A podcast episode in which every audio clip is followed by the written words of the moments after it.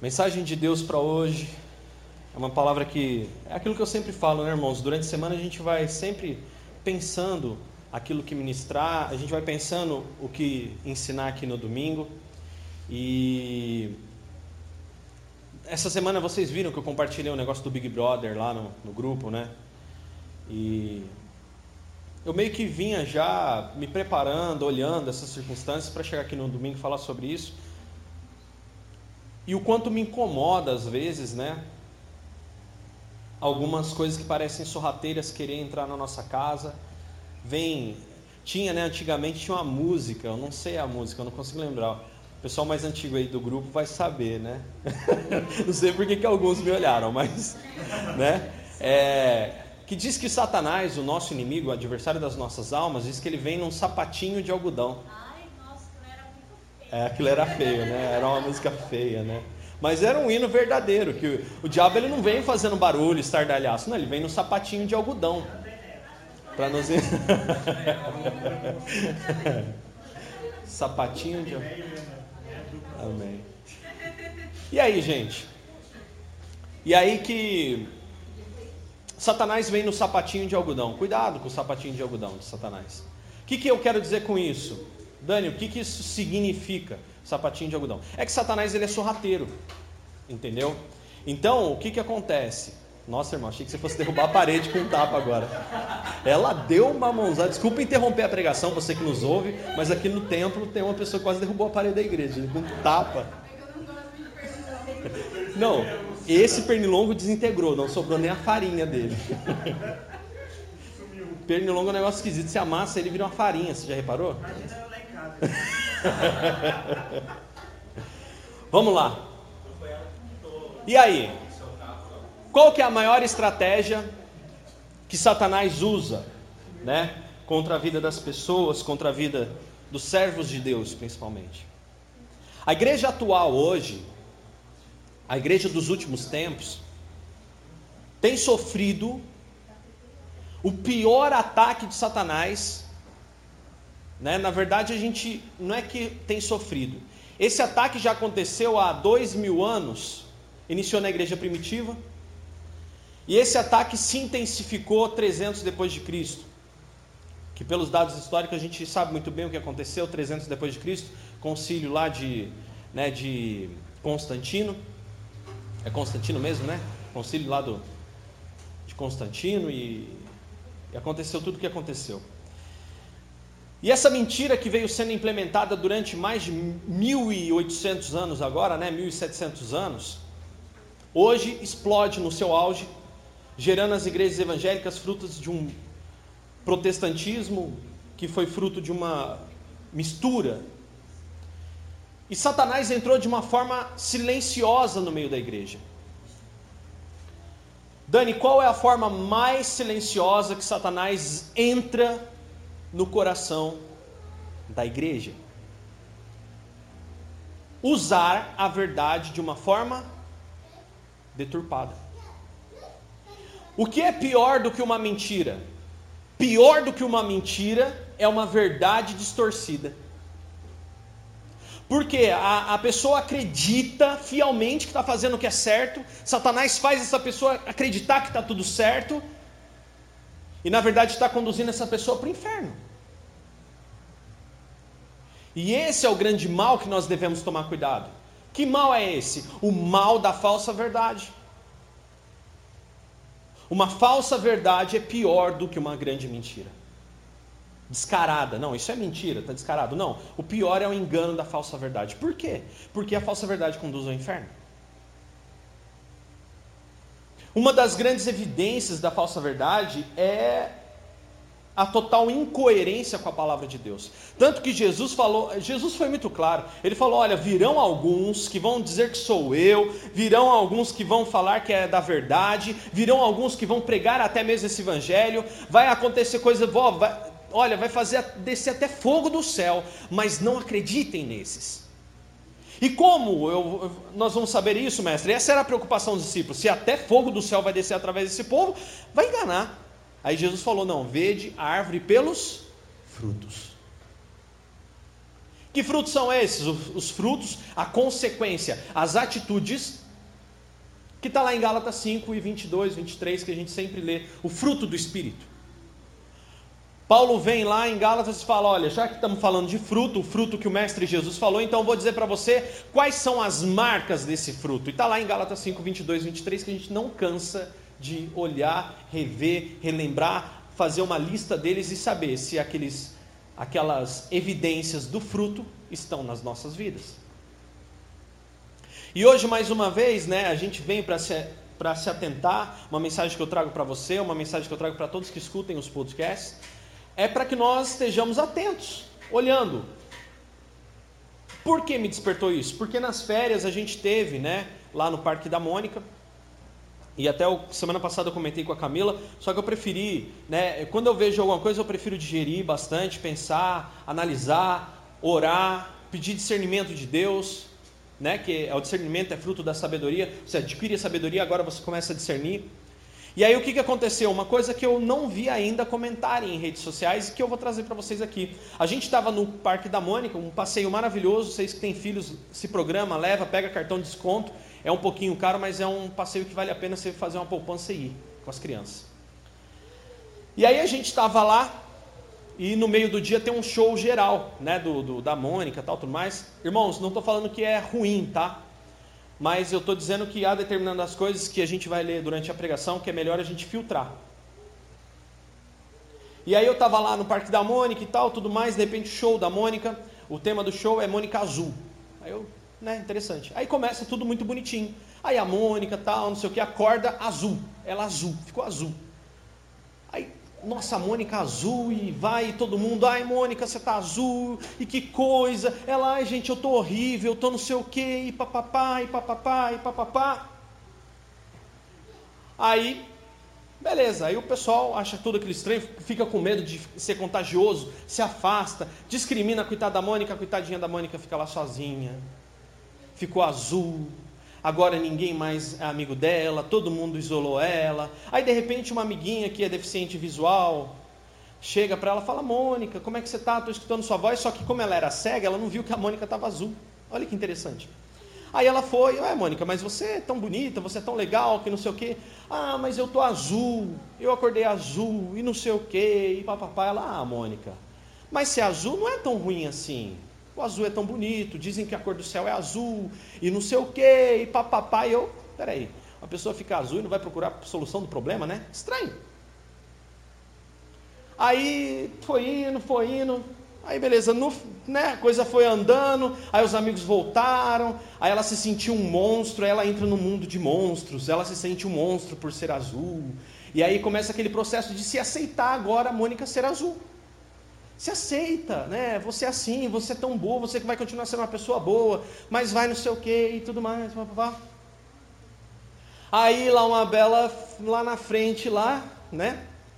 Aí volta todo mundo, ai Mônica, perdão, que não sei o que, puxa vida, olha, você me desculpa, olha, a gente não devia ter te tratado assim. É lá, gente, agora você é azul assim mesmo, porque azul é legal, que não sei o que, tá vendo? Eu sou a mesma, só que agora eu sou azul e não sei o que, e papapá. E nesse contexto de aceitação, eles colocaram, começaram né, aquela coisa, porque tem que respeitar as diferenças, porque as pessoas, né, diferentes a gente tem que aceitar e tudo mais. Já entendeu, né? Mônica azul, entendeu? Mais ou menos como é que é o negócio. E no fundo, baita de um arco-íris, assim, bem legal, sabe? Aí eu sentei assim, eu fiquei olhando para aquilo, falei, é, peraí, aí tem coisa. Eles estão pregando, lógico, para o pagão, irmão, isso é normal, né? Tá falando de homossexualidade, fato. Não tem outra mensagem. Ah, a turma da Mônica deixou de ser bom? Não. Mas alguém que promoveu esse espetáculo em específico, que varia de tempo em tempo, a pessoa viajou. Viajou. Aí até o Davi olhou e falou assim: pai, mas ela ficou azul. E se ela estiver doente, ela não vai tomar remédio?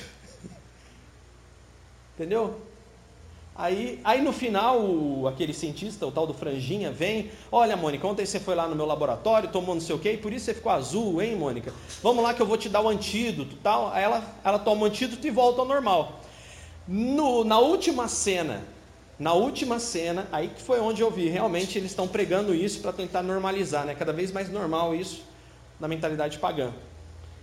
Aí volta na última cena, a Mônica e o Franjinha juntos, quando estava todo mundo já dançando para encerrar, a Mônica de azul e o Franjinha de rosa. Sacou? Entendeu? Tá lá no Parque da Mônica, ainda tá passando esse showzinho do, a, da Mônica Azul. Então, o que que acontece? Parque da Mônica deixou de ser bom por causa disso? Não, é bacana, tá lá, revistinha eu pego, dou uma olhada, mas o que que eu estou dizendo para vocês? Irmãos, uma das coisas que a gente tem que ter cuidado é com a educação dos nossos filhos. Não adianta eu querer achar que o meu filho ele tem idade para se doutrinar sexualmente nas amizades e nas decisões. Não tem. É sua obrigação de pai e mãe. A Bíblia diz: ensina a criança no caminho que deve andar. A responsabilidade é nossa. Isso faz parte da nossa cultura. Dani, mas não é melhor a gente abolir? Não, é melhor usar sabedoria, vai dar trabalho. Sabe aquela coisa de sentar e assistir TV com seu filho, sentar e, e ler, ver os caderninhos, ver o que está acontecendo, conversar com ele, ser pai, ser mãe? Sabe o que ninguém mais quer ser? Ninguém mais quer ser pai e mãe. Quer largar o filho no mundo, bota, gera aí no, o filho no mundo e espera que a criança se crie sozinha. Isso é uma cultura pagã. E aí o que, que acontece? Aí a gente vai ver em Coríntios falando sobre reter e separar. E a gente vai ver agora em Tiago 4, que Tiago fala para nós não sermos amigos dos prazeres do mundo, para nós não sermos amigos da mentalidade do mundo, para nós não nos aderirmos à mentalidade mundana. Vamos aqui em Tiago capítulo 4? Tiago, capítulo 4, versículo 7. Abre aí. Antes de lermos, vamos orar agradecendo pela palavra de Deus. Senhor, obrigado por estarmos aqui nesse momento, meditando sobre a palavra de Deus. E Deus, estamos buscando discernimento aqui das coisas. E Pai, pedimos acima de tudo a tua sabedoria para que isso aconteça. Nos arrependemos, Senhor, de todo o pecado, perdoa-nos dos nossos pecados.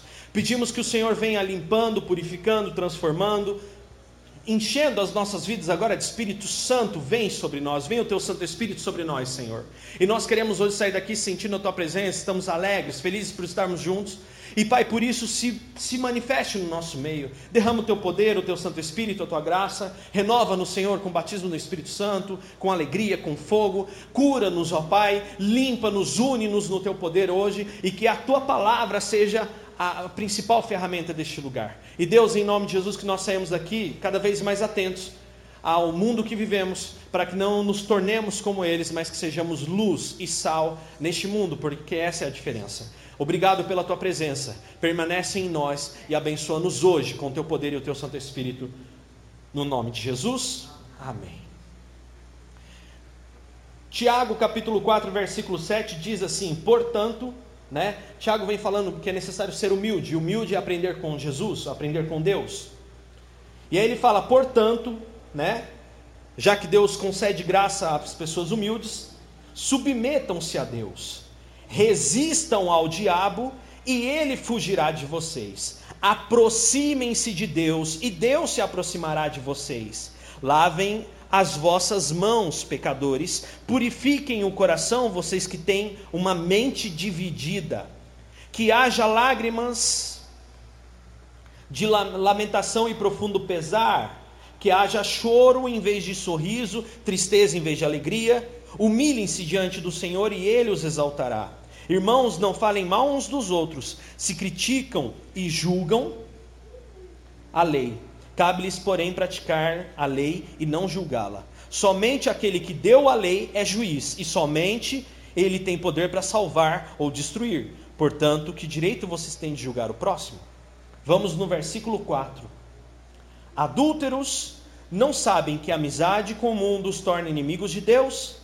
Repito, se desejam ser amigos de Deus, amigos do mundo, tornam-se inimigos de Deus. Você pode dizer glória a Deus por isso? Esse é o contexto. Hoje ainda publiquei isso no, na, no Facebook, né? teve bastante repercussão, graças a Deus. E o grande problema é que hoje a gente tem uma igreja, né? até achei interessante o Lucas comentar lá, uma igreja soft, achei bacana esse, esse negócio uma igreja suave, né? uma igreja né, acalmar, né, confortável, soft é confortável. E, e a gente tem visto isso cada vez mais. Ah, poxa, pastor, é, é, é, complicado, né? É, é complicado, é difícil. No mundo tereis aflições, no mundo é difícil viver. Dá trabalho, né? Se eu vou a um supermercado hoje, as coisas estão caríssimas. Eu tenho que fazer, para eu poder administrar bem o meu dinheiro, eu tenho que saber escolher promoção, eu tenho que saber decidir o bom produto, né? Não adianta também escolher porcaria só porque é mais barato, tem que pegar o melhor produto e analisar. Dá trabalho, não dá? Então a vida dá trabalho. É por isso que nós almejamos o céu, porque no céu não tenho que ficar olhando folhinha de supermercado para encontrar o melhor preço. Lá é o céu. A vida aqui na terra é difícil. Então educar os nossos filhos é difícil. É difícil às vezes eu ter que me afastar de determinadas amizades, de determinadas pessoas que infelizmente o tempo passa, o tempo voa e eles continuam numa boa caminhando para o inferno. É. As pessoas não querem aceitar, as pessoas não querem mudar, as pessoas querem ficar na mesma e achar que, ah, não, Deus é bom e, ah, ele é bonzinho, acabou. Não é. Aliás, ele é bom, mas ele é justo. Ele é o justo com J maiúsculo. Jesus, o justo.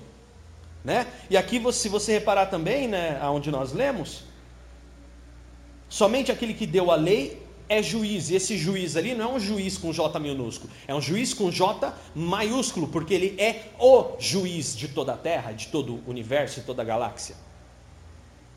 Então, quando nós olhamos para Cristo, e quando nós olhamos para as coisas do mundo, nós temos que entender que ou eu me torno amigo dos prazeres carnais, ou eu me torno amigo de Cristo. Não adianta, não, não espere que você vai ter uma caminhada que Cristo sempre vai falar sim para você. Não, vai chegar uma hora que Cristo vai chegar para a gente e vai falar assim: não, isso não dá. Isso você vai ter que deixar se você quiser continuar caminhando conosco. Se você quiser caminhar comigo, assim como o jovem rico. Ei, jovem rico, Venda tudo que você tem, dê aos pobres e me siga. Jesus não estava falando para aquele jovem rico que ele tinha que ser pobre, não foi isso que ele disse. Jesus falou para ele vender tudo e dar aos pobres. Jesus não disse para ele assim: Ó, oh, hoje você vai ser pobre. Não. Jesus em nenhum momento disse que o jovem rico seria pobre, mas Jesus, em, naquele momento, disse assim: Olha, de hoje em diante você está acostumado a você ter o controle da sua ação. Agora eu quero dominar a sua vida. Eu quero que você confie as suas maiores riquezas em mim. Jesus queria tirar do coração do jovem rico o sentimento de posse. Ele não era dono, ele era governante. O governante não é dono. Quem governa exerce governo sobre algo que é de alguém. E é isso que Jesus quer de nós. E é por isso, e o que significa a palavra pecado? Pecado significa independência de Deus, significa ruptura, significa, ei, eu sei como faz. No Éden, o relacionamento do homem com Deus foi tudo bem, enquanto o homem falava assim: Ei Deus, me ensine o dia de hoje. E o relacionamento de Deus com o homem foi a bancarrota a partir do momento que o homem olhou para Deus e falou assim: Não, eu quero ser como você, eu já quero saber tudo. Eu não quero depender de você, você ficar me dando de pouquinho. Eu quero ir à frente, eu quero ser melhor, eu quero ser igual a você.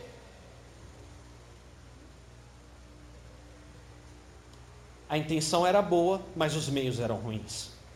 Você acha que a intenção vai ser ruim de você viver um prazer carnal? Você e esse prazer carnal não é só o, o, pecado imoral, irmãos, é os nossos próprios pensamentos e cultura. Lembra que eu falei no começo dessa mensagem, sapatinho de algodão, que é o tema dela? Que Satanás ele vem usando a sua própria cultura para te enganar. Ele vem ensinando, ele vem justamente usando a sua vontade de fazer certo para te enganar. E é com isso que a gente tem que tomar cuidado com os nossos desejos. Cuidado com os desejos de vocês. E é isso que fala aqui, ó, no versículo 1 do capítulo 4: De onde vêm as discussões e brigas em seu meio?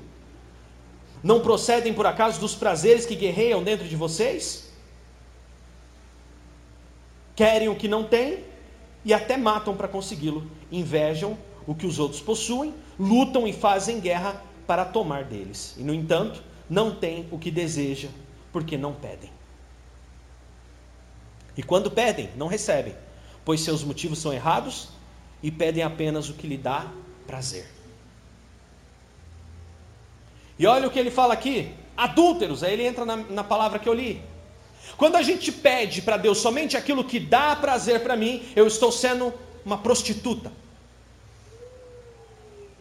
Ô louco, Dani, eu estou sendo uma prostituta. Esses dias você falou que eu era um travesti, agora eu estou sendo uma prostituta? Sim, está escrito aqui. Quem que vende em troca de prazer, para viver os seus prazeres? A prostituta, quando vende o seu corpo, é para ter dinheiro para alimentar os seus desejos, para comprar aquilo que lhe deseja.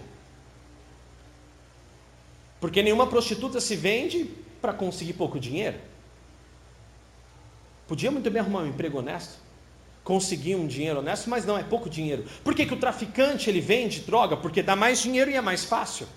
É a lei do mais fácil. Nós queremos de uma forma mais fácil conseguir os prazeres deste mundo. E vamos à igreja, porque provavelmente alguém um dia, eu já falei isso. O problema de muitas pessoas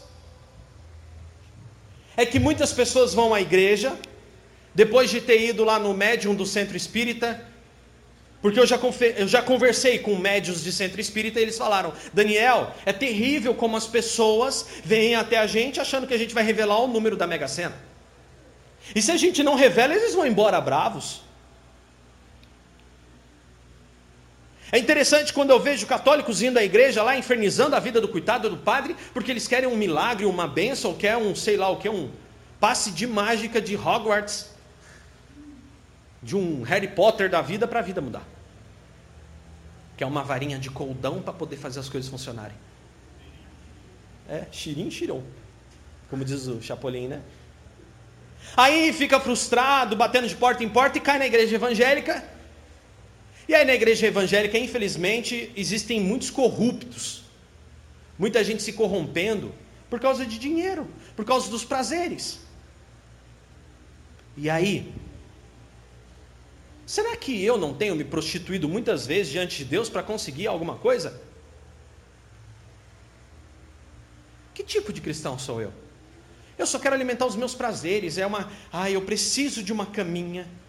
Ah, eu preciso, eu preciso, eu preciso. Irmãos, olha, eu vou falar para você. É difícil, a gente, a gente tem que ter muito cuidado, tem que ter muito limiar, limiar entre a nossa vontade de conquistar e a obstinação. Cristãos não andam obstinados, cristãos não andam ansiosos, e, e, a palavra diz: não andeis ansiosos, não sejam obstinados. Saibam que cada coisa acontece no seu devido tempo, então acalmem o seu coração. Deus está no controle de tudo. E isso é importante a gente entender. E dentro disso que a gente vai pensando, vai trabalhando e vai. Então, Dani, se eu me tornar amigo do mundo, eu não sou amigo de Deus, então não posso mais ter amigos do mundo. Não é isso que eu estou querendo dizer, não é esse tipo de amizade. Esse tipo de amizade que está escrito no Tiago 4 e 4 é o tipo de amizade que alimenta os teus prazeres. Se você é amigo de alguém, porque esse alguém é alguém importante, aí ah, eu sou amigo E tem um povo que ainda erra o português, né? Eu sou amigo pessoal. Existe amigo impessoal por acaso, irmão? É, não, hoje em dia tem amizade de Facebook. Que aí você tem 5 mil pessoas no perfil e eu conheço 10. Eu sou amigo pessoal. Você é uma prostituta. Você está se vendendo pelo prazer de sentar ao lado de um idiota que amanhã ou depois tem uma diarreia, igual você. Né? Os prazeres mundanos são estranhos, irmãos. E aí eu estava falando lá do Parque da Mônica, fui, foi um, irmão, não tenho o que falar, foi um passeio maravilhoso, o dia inteiro aproveitamos, foi bênção de Deus, foi maravilhoso, foi gostoso, mas eu sentei lá, e aí é onde você vê que os nossos filhos têm uma educação diferente. O Davi olhou e falou assim: estranho, né? Eu falei: é, filho, bem estranho mesmo. Depois a gente conversa sobre isso, que a gente está no meio de um monte de pagão aqui. E se a gente falar alguma coisa que no meio desse monte de pagão, a gente vai ser linchado porque eles não estão interessados e nós seremos chamados de homofóbicos ainda. Eu não tenho nada contra os gays. Todos eles são uma bênção de Deus, mas a, a gente vai ver ainda na palavra de Deus hoje que Paulo é claro que a homossexualidade, tanto ativa quanto passiva, Deus executará juízo. o malacói acho que é o passivo. Tem o outro. E é isso. Vamos lá? Murilo, lembro de você, Malacói, Malacói, dentro da igreja. Eu fui embora aquele dia para casa rindo da. 1 Coríntios, irmãos, vamos lá. Gente, é, é um grego, é afeminado. É. Afeminado passivo. Malacói. Eu não tenho nada contra os homossexuais, eu não tenho nada contra os bandidos, eu não tenho nada, né? Eu vi um pastor, muito, ele é muito legal, mas ele perdeu a linha quando ele um dia num programa dele de internet, TV, não sei, ele falando, não, irmão, porque bandido tá, tá, tá, tá, tá, tem que morrer na, na pistola, não sei o que, irmão. Irmão, tenha sabedoria, isso, já tem a polícia lá pronta para fazer isso, e eu não desejo isso para eles, a meu desejo é que eles se salvem, irmão. Afinal, você não aprendeu Jesus falando que se alguém vier e roubar a tua túnica, não dê a túnica somente, dê a túnica e a capa, leva tudo, criatura. Eu vou embora de cuequinha para casa, não tem problema não. Brasil é quente, calor, vamos. Dá uma chateação, dá uma certa revolta, a gente fica triste, mas Jesus recompensa, irmão, ele dá a bênção. Então não briguem pelo, pelos, pelos anéis, né? Vão-se os anéis, ficam os dedos. 1 Coríntios 6. E esse 1 Coríntios 6 eu quero que vocês leiam inteiro em casa depois.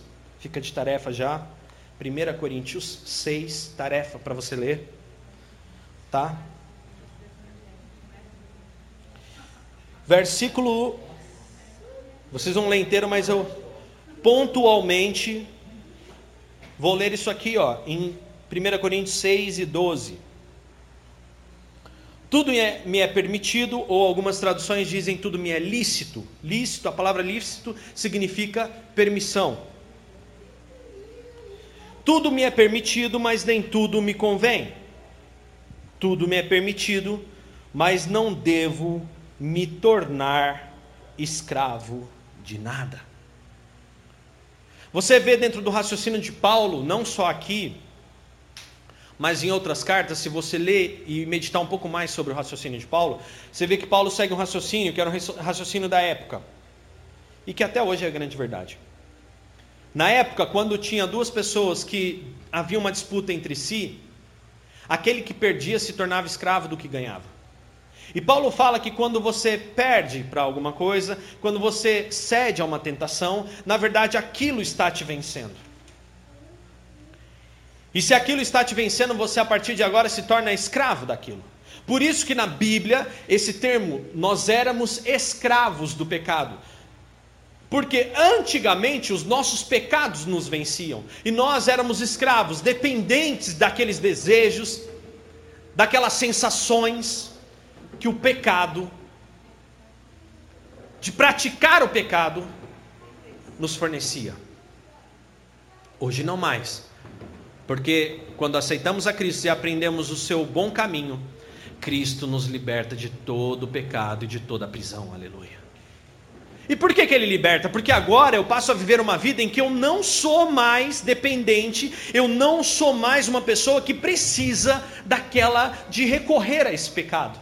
Por isso que Jesus liberta do vício, por isso que Jesus liberta do dinheiro, por isso que Jesus liberta da vaidade, por isso que Jesus liberta da mentira. Muitas pessoas são escravas da vaidade, da mentira, o, de ser o amigo pessoal de alguém, para se sentir importante.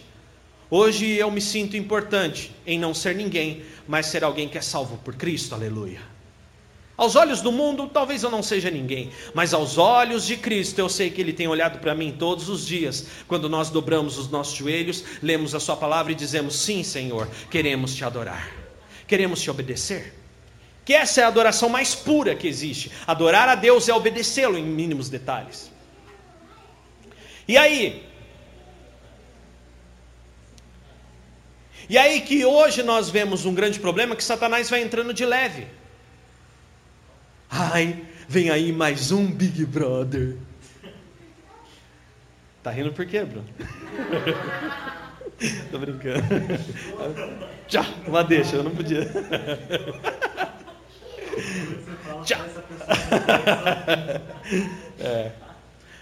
Né? A novelinha lá das oito, das seis, das sete, da Globo ou da Record né? A gente estava hoje ainda falando com o Bruno, falando sobre seriado. Tem que tomar cuidado com o seriado. Jogos, né? A gente que joga muito jogos, irmãos. Tá trazendo coisas para dentro de casa, às vezes que a gente fica. Jogos. Vídeos. Aí, ó. Tá vendo? Aposentadoria no céu, irmãos. Você quer aposentadoria, não tem problema. Paga a sua previdência privada que você vai. Já falei isso nem ontem eu bizu, hein? Irmãos, foi o que eu publiquei hoje lá no Face. O que está entrando na minha vida e está fazendo eu agir? Aí o Bruno hoje me perguntando, poxa Dani, o seriado tal, assim, assim, assim, assim. Eu falei, olha, vamos questionar, né? Por que, que o cara colocou esse nome? Por que, qual a intenção dele nisso? Né? É, e aí? Aí a pergunta final que eu sempre ensino para vocês, e é fantástica, tem um livro Em Seu Lugar. Será que Jesus jogaria? Será que Jesus assistiria? Será que Jesus iria a tal lugar? Será que Jesus estaria com essa pessoa? Será? Jesus, irmão, deixa eu falar uma coisa para você. Grava essa frase, publica no Facebook, faz o que você quiser. Mas Jesus não era careta. Jesus não era careta, Jesus vivia, Jesus se alegrava, Jesus comia. Só que Jesus era separado. Só que Jesus, ele, ele realmente, a santidade que habitava em Cristo, que é a santidade que ele, ele nos transmite, ele olhava, ele, ele, ele era criticado porque ele não sentava com o amigo pessoal, ele não sentava com o fariseu, Jesus sentava com pecadores. Tinha uns deles até que era cobrador de impostos, tinha até uma certa posição na sociedade, mas eram pessoas humildes, pessoas como Zaqueu, que falava assim: Olha, mestre, eu, poxa vida, eu me sinto mal com os meus pecados, então me perdoa. Então Jesus se assentava com pecadores humildes, pessoas que reconheciam o seu pecado, que falava assim: Mestre, senta aqui, nos ensina.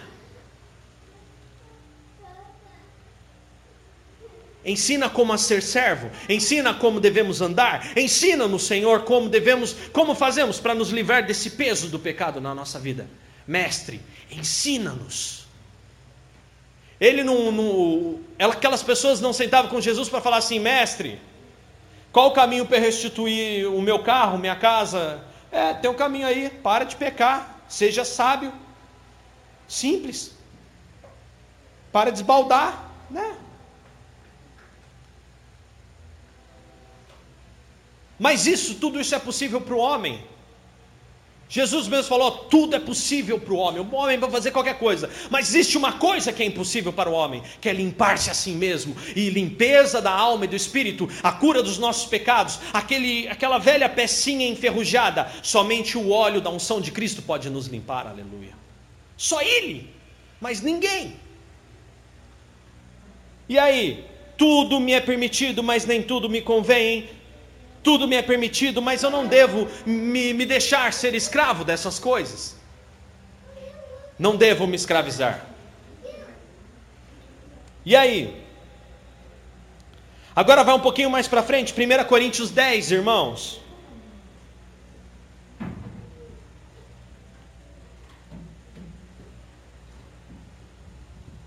Primeira Coríntios 10, ele repete o mesmo a, a mesma essência do pensamento em, em versículo 23.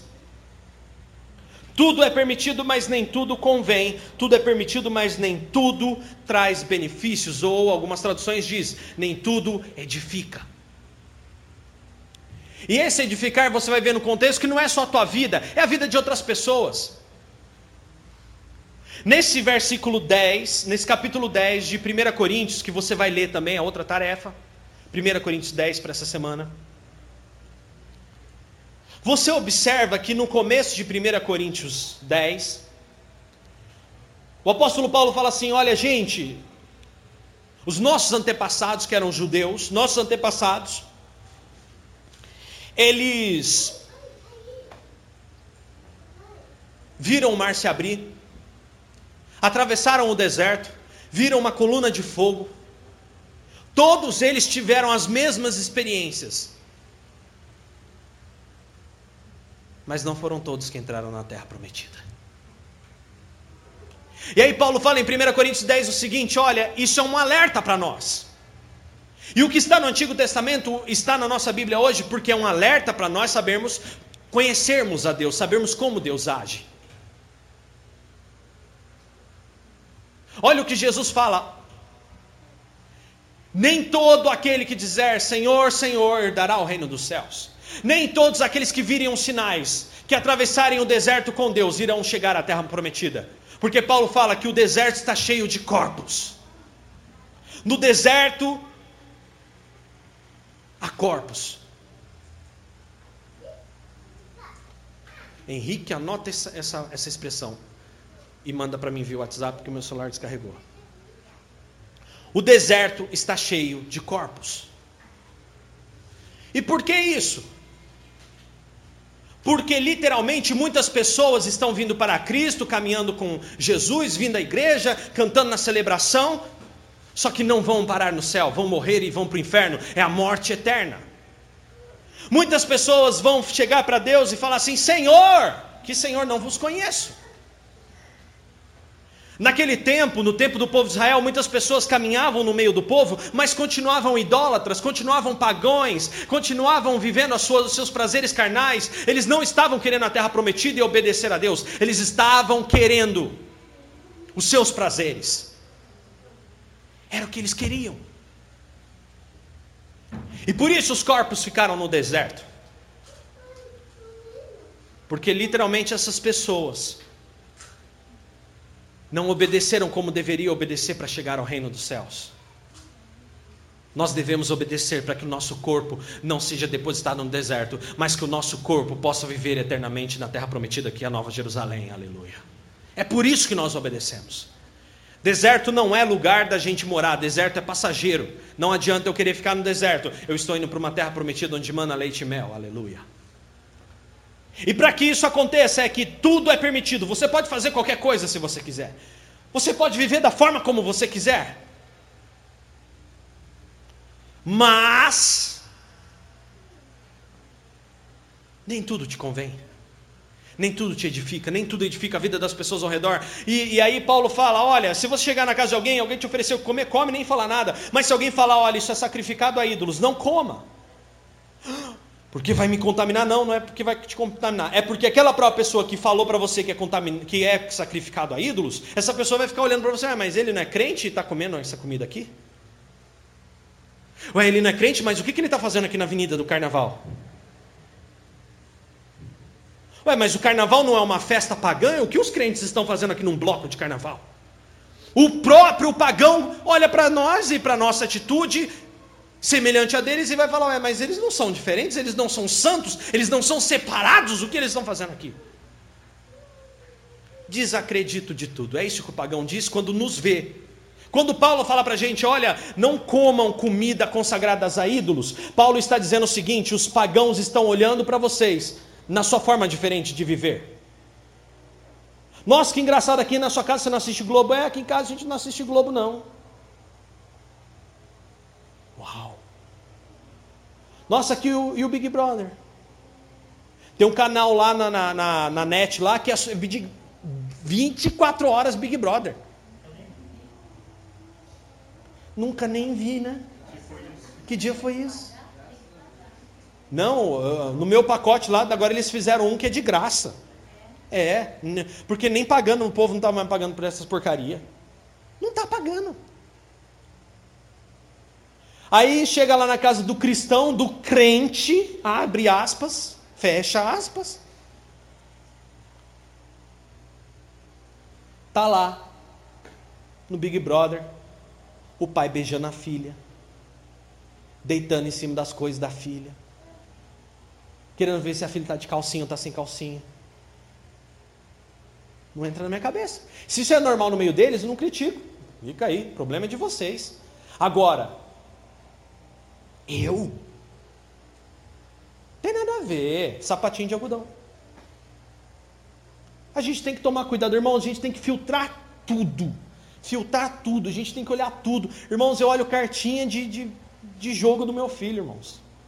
Eu sento junto, eu, eu pego o filtro do YouTube, eu fico lá olhando, eu perco tempo voltando o filtro de YouTube para ver se o meu filho não está vendo porcaria, irmãos. Porque criança é criança, criança, a obrigação é minha pensar por eles.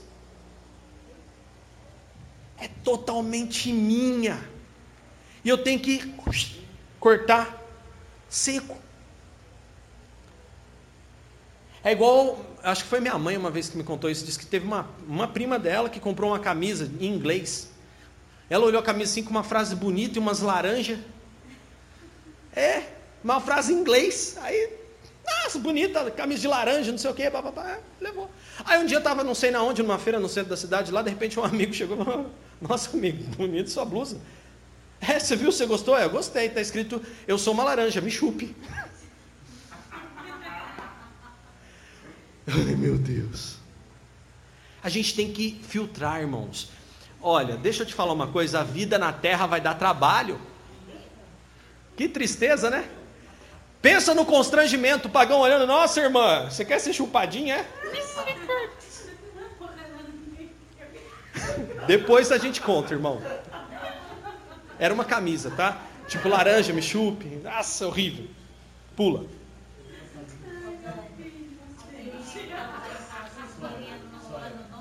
Ah. Aí o Davi e o Ian na piscina, e o Ian falando pro Davi, o Tony que ouviu. Ah. pra mim falou, é, viu? Aí o Ian falou assim, você já ouviu o funk, não sei as funk? Ah. Eu, não, eu não ouço essas coisas. Aí falou, não o que mais o nome dele, não falo. Viu o jogo, não sei, não, não faço. Olha, eu não faço essas coisas porque meu pai é pastor. Ah. Eu nunca, eu nunca ensinei isso para ele, gente. Misericórdia. Não, não faço as coisas com meu pai pastor. Né? Jesus Cristo. Mas é. É. Uhum. Não, o, Davi se deixar, os amigos na escola, o tempo inteiro fica na cabeça dele falando. E até às vezes ele já andou assistindo, ouvindo, assistindo. Às vezes ele tá ali no meio, ele brinca, solta umas eu. Ô cristão! E é assim, a gente vai educando os nossos filhos assim. Mas e aí? Mas esse é o X da questão, irmãos. Ensina no caminho que deve andar. E uma coisa que é interessante lá em, em, em Tiago, que a gente leu, você tem que encontrar um equilíbrio para saber que na tua casa você julga dessa forma, você ensina dessa forma, mas a gente tem que ter um limiar para que os nossos filhos não se tornem pessoas que julgam as outras. Porque quem tem que julgar é Deus. Quem executa juiz é Deus. Você tem que andar no caminho correto, mas isso, pelo fato de você andar corretamente, não te faz juiz de porcaria nenhuma. A gente tem que se julgar no meio da gente, você vai ver isso em Coríntios 6. A gente tem que julgar o nosso próprio proceder. A gente, quando tem um problema entre a gente, a gente tem que se resolver, nada de levar para juiz nenhum resolver, não. A gente tem que ter sabedoria para resolver isso. Porque a sabedoria e o discernimento divino, que é pleno no universo, habita em nós, está no nosso meio juiz com J maiúsculo, justo com J maiúsculo, habita em nós. Habita nas nossas palavras, nos nossos sentimentos, se nós permitimos, é claro. E aí? E aí existe o caminho do arrependimento, como eu sempre falo nas mensagens. E eu quero, na leitura de hoje, sobre o arrependimento, eu quero que você abra no Antigo Testamento um dos pequenos profetas, Sofonias, capítulo 2. Deus, através do profeta Sofonias, uma vez fala ao povo sobre arrependimento. Sofonias 2, versículo 1 diz o seguinte: Reúnam-se, reúna-se, ajunte-se, ó nação desavergonhada. Reúna-se antes de que comece o julgamento, antes que o tempo passe como a palha levada pelo vento Tome uma providência agora, antes que caia a terrível fúria do Senhor e comece o dia da ira do Senhor. Todos vocês, olha a palavra de novo aí, humildes. Busquem o Senhor e sigam suas ordens, busquem a justiça, vivam com humildade, talvez o Senhor os proteja no dia de sua ira. Olha a palavra, quando nós reconhecemos os nossos pecados, quando o Espírito nos convence. Pedro, olha que interessante, o apóstolo Pedro chega pro, no dia de Pentecostes ele fala assim: Olha, se arrependam dos vossos pecados. E todos sejam batizados, morram para o seu velho homem, nasçam uma nova criatura, batizados em nome de Jesus. Para que vocês recebam o dom do Espírito Santo. Obediência, quando a gente obedece a Deus, a gente está falando assim: Deus, eu sou humilde.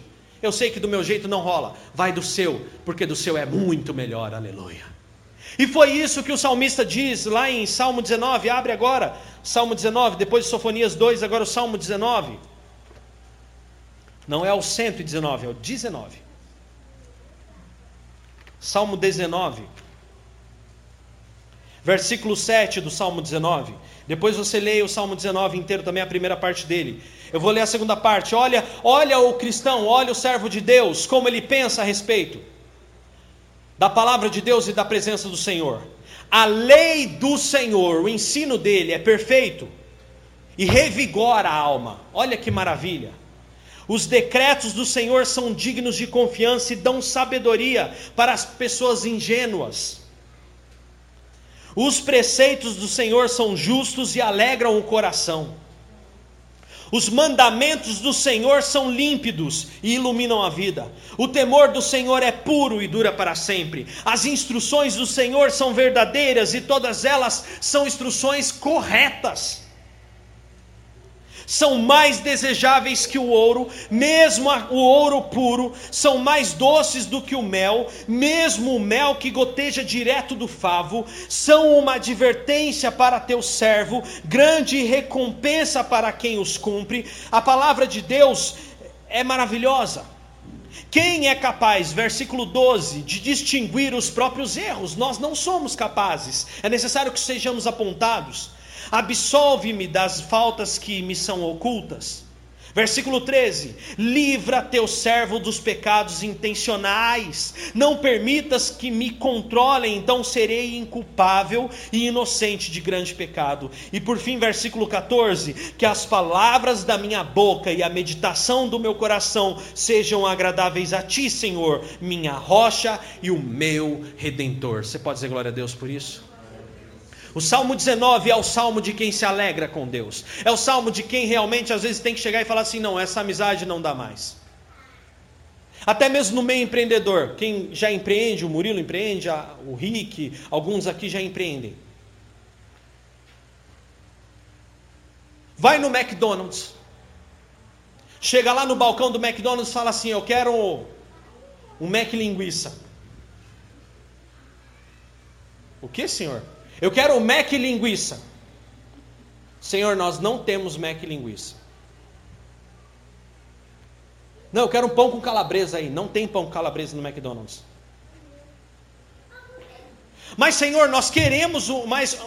Eu quero um pão com linguiça do McDonald's. O McDonald's não é um restaurante alemão. Nós vendemos hambúrguer, nós somos americanos. Nós não vendemos linguiça. Linguiça e salsicha é de alemão. Nós somos um fast food americano. Aqui vende-se hambúrgueres. A pergunta que eu faço para você hoje, dentro do, da sua mentalidade: você acha que você vai conseguir comprar linguiça no McDonald's? Pão com linguiça lá? Não. McDonald's vende hambúrguer. Assim, da mesma forma, é o empreendedor cristão. Nós não vendemos coisas baratas, ou seja, dinheiro sujo, negócio sujo, pessoas que querem pular o jeitinho, não conseguem comprar com a gente. Sabe o que a gente faz? Né? Até tem um termo que eu com o Murilo a gente fala muito. A gente demite o cliente. Tem cliente que vai querer, vai querer chegar igual no McDonald's e querer comprar linguiça da gente. É simples. Não, a gente não vende linguiça. Vai ter cliente que vai te. A gente não dá cafezinho, não, irmão, né? Já passei por isso. Pergunta lá pro Dani se tem um cafezinho. Tem, no intervalo tem um café que é uma delícia. Eu contrato uma equipe para servir um café lá. Esse tipo de cliente vai embora, irmãos. Sabe por quê? Porque a gente é lavado e remido no sangue de Jesus e a gente não faz nossos dons por dinheiro. O dinheiro para a gente é consequência. A gente paga nossas contas, a gente paga o colégio, a gente faz tudo, nada nos falta. Por quê? Porque o meu alvo não é dinheiro. O meu alvo é a graça de Cristo e as demais coisas me serão acrescentadas. Aleluia. Deus vai cuidar de cada necessidade minha. Deus vai me levar onde eu tenho que ir. E se a empresa vai crescer, é porque Ele quer que a empresa cresça. Se a empresa reduzir, é porque Ele quer que a empresa reduza. Ele quer nos colocar aonde temos que estar. Aleluia. Fique em pé, irmão. Salmo 19, grave esse Salmo 19 como o salmo de quem ama a palavra de Deus. Aleluia.